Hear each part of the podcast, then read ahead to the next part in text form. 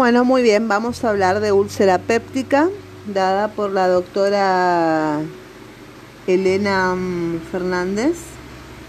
Bueno, la úlcera péptica tenemos, eh, bueno, el, estómago, ¿no? Eh, que eh, termina el esófago, empieza una úlcera esofágica, después tenemos la úlcera gástrica que está en el fondo y después tenemos la úlcera duodenal que está donde comienza el duodeno. Entonces tenemos ahí la mucosa, la submucosa y la muscular. Em, es una lesión crónica en el tracto esófago gastrointestinal expuesto a la agresión del jugo eh, gástrico, que es una secreción eh, clor, y, y, clor hidráptica, con lesión de la mucosa. Eh, es una lesión crónica recurrente, es un desequilibrio entre la acción del ácido péptico y el de las defensas de las mucosas.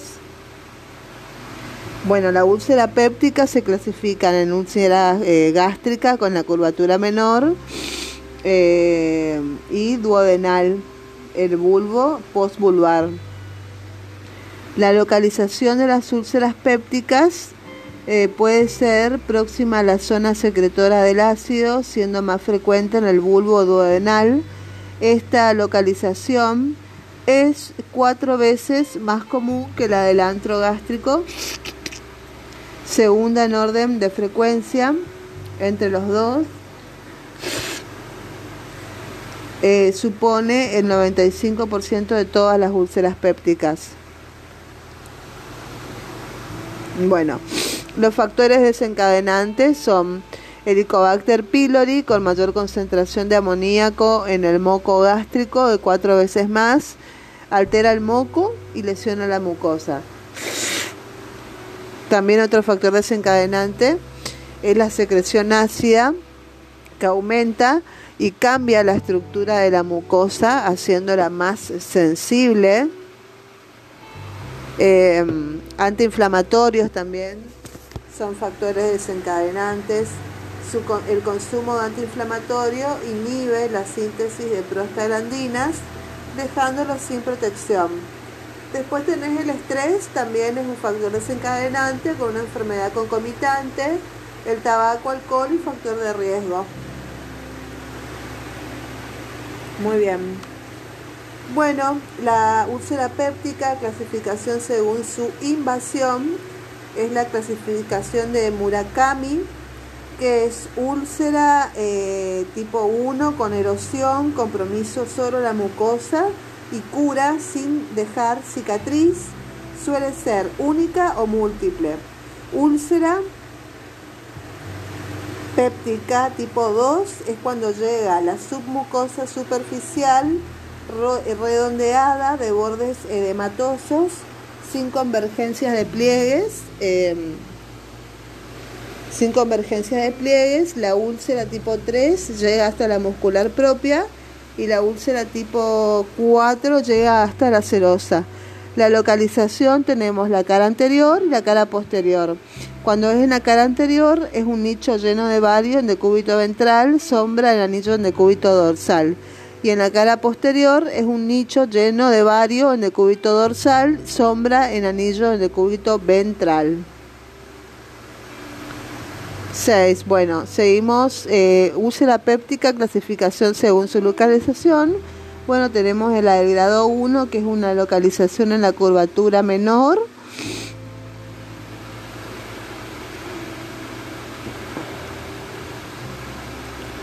Después eh, tenemos el grado 2, que es una localización en el cuerpo y en el duodeno, grado de ácido normal, frecuencia del 20% de los casos. La úlcera de grado 3 es una localización prepilórica, grado de ácido normal, y es el 20% de los casos también. El grado 4, la úlcera péptica de grado 4 es de localización eh, de fondo gástrico o alta de la curvatura menor, frecuencia eh, menor del 10% de los casos y el grado 5 es una úlcera secundaria al uso prolongado de AINES, alto riesgo de perforación hemorrágica y habitualmente es asintomática. 7. Bueno, la úlcera péptica, la clínica, bueno, tenemos la manifestación crónica y aguda como complicación. Los síntomas son dolor en, en epigastrio, vómitos, náuseas, eructos y pérdida de peso. Muy bien, eh, esos son los síntomas.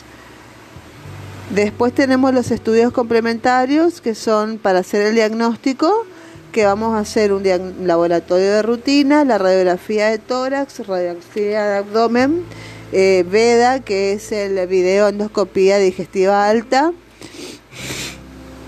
una seriada esófago gastroduodenal y la biopsia. Y nueve, tenemos eh, la úlcera gástrica, está en un 60%, eh, se produce entre los 55 y 70 años. en el antro, epigastralgia aumenta con los alimentos y es rutinaria para descartar neoplasia siempre y en mujeres. La asociación con el Helicobacter pylori en la, en la úlcera duodenal eh, es el 90%. Eh, se producen en personas menores eh, 30 años hasta los 55 años. Eh, se posiciona en la primera porción. La clínica de la úlcera duodenal es una epigastralgia que se alivia con los alimentos.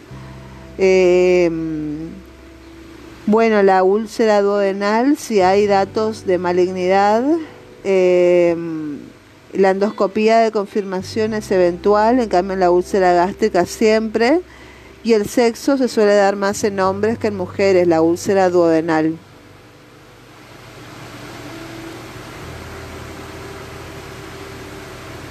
Entonces la endoscopía alta.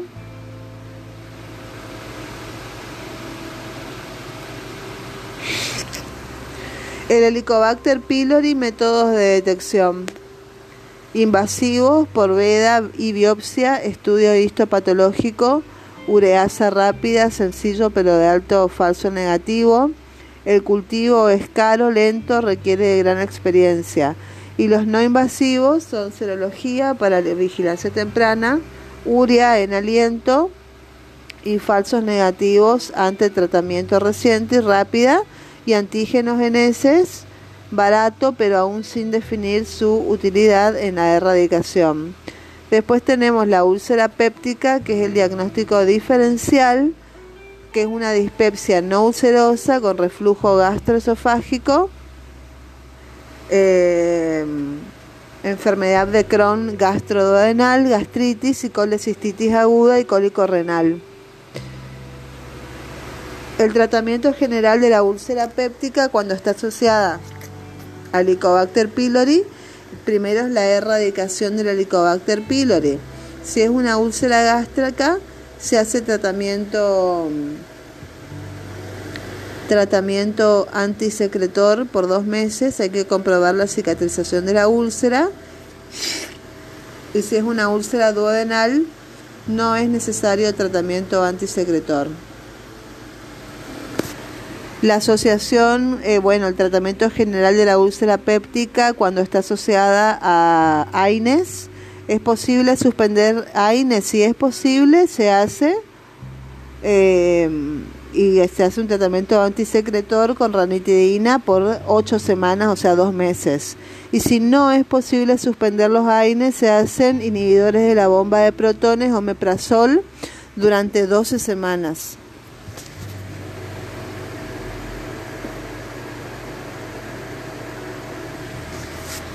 Y si no está asociada a Helicobacter pylori ni AINES, eh, puede ser, si es gástrica, se hace tratamiento antisecretor de 6 a 8 semanas con ranitidina. Y si está hecha con duodenal, eh, si es una úlcera duodenal, el tratamiento es antisecretor de 4 a 6 semanas. Bueno, tenemos el tratamiento higiénico, dietético, farmacológico y quirúrgico que sirve para aliviar los síntomas, curar la úlcera, prevenir las recidivas y erradicar el Helicobacter pylori. El tratamiento es aliviar los síntomas, cicatrizar la lesión, erradicar el Helicobacter pylori y eh, la inhibición o neutralización de la acidez gástrica.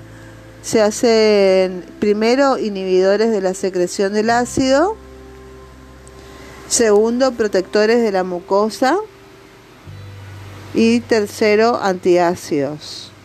Se suspende el cigarrillo y se suspenden los AINES. Bueno, el tratamiento higiénico dietético, lo permitido es la dieta normocalórica, blanda, blanca y fraccionada. Hay que modificar la dieta y el estilo de vida. Los prohibidos son suspender irritantes, picantes y fritos y modificar el estilo de vida y el estrés.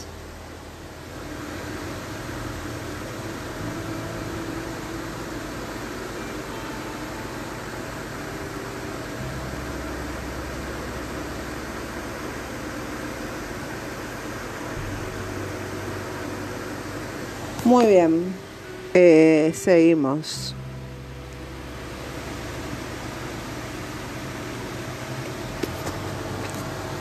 Para aliviar los síntomas, el tratamiento farmacológico para aliviar los síntomas es neutralizar la secreción ácida con inhibidores de la bomba de protones, que son los prazoles, omeprazol,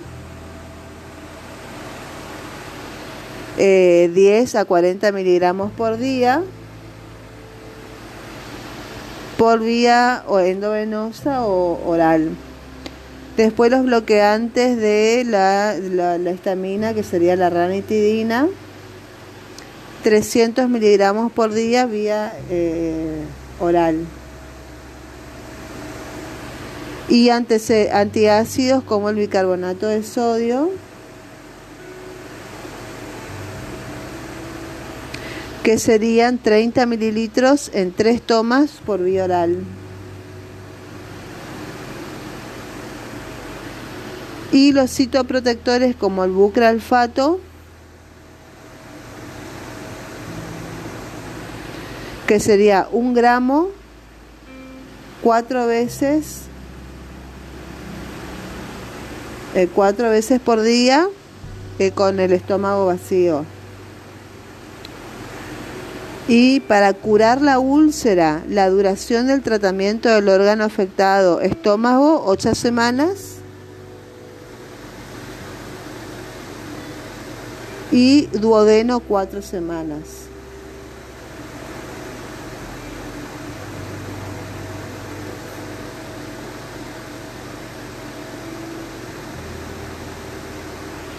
Y para prevenir recidivas, eh, recidivas cumpliendo el tratamiento instaurado.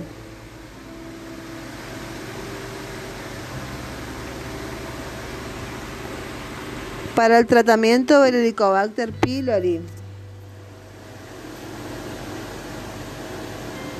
se hace metronidazol 1500 miligramos por día por vía endovenosa oral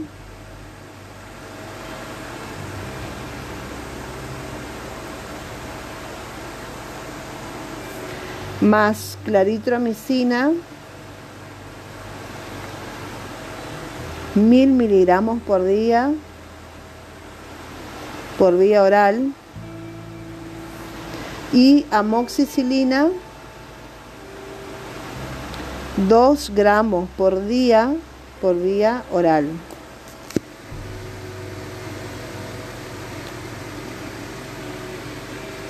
La úlcera péptica, las complicaciones pueden ser la hemorragia, que puede ser una emergencia quirúrgica, puede ser una estenosis u obstrucción que se dan en úlceras cerca del píloro, por inflamación, retracción y fibrosis. La perforación es por penetración en todas las capas hasta la cavidad peritoneal y la recidiva es por fallas en el tratamiento o incumplimiento.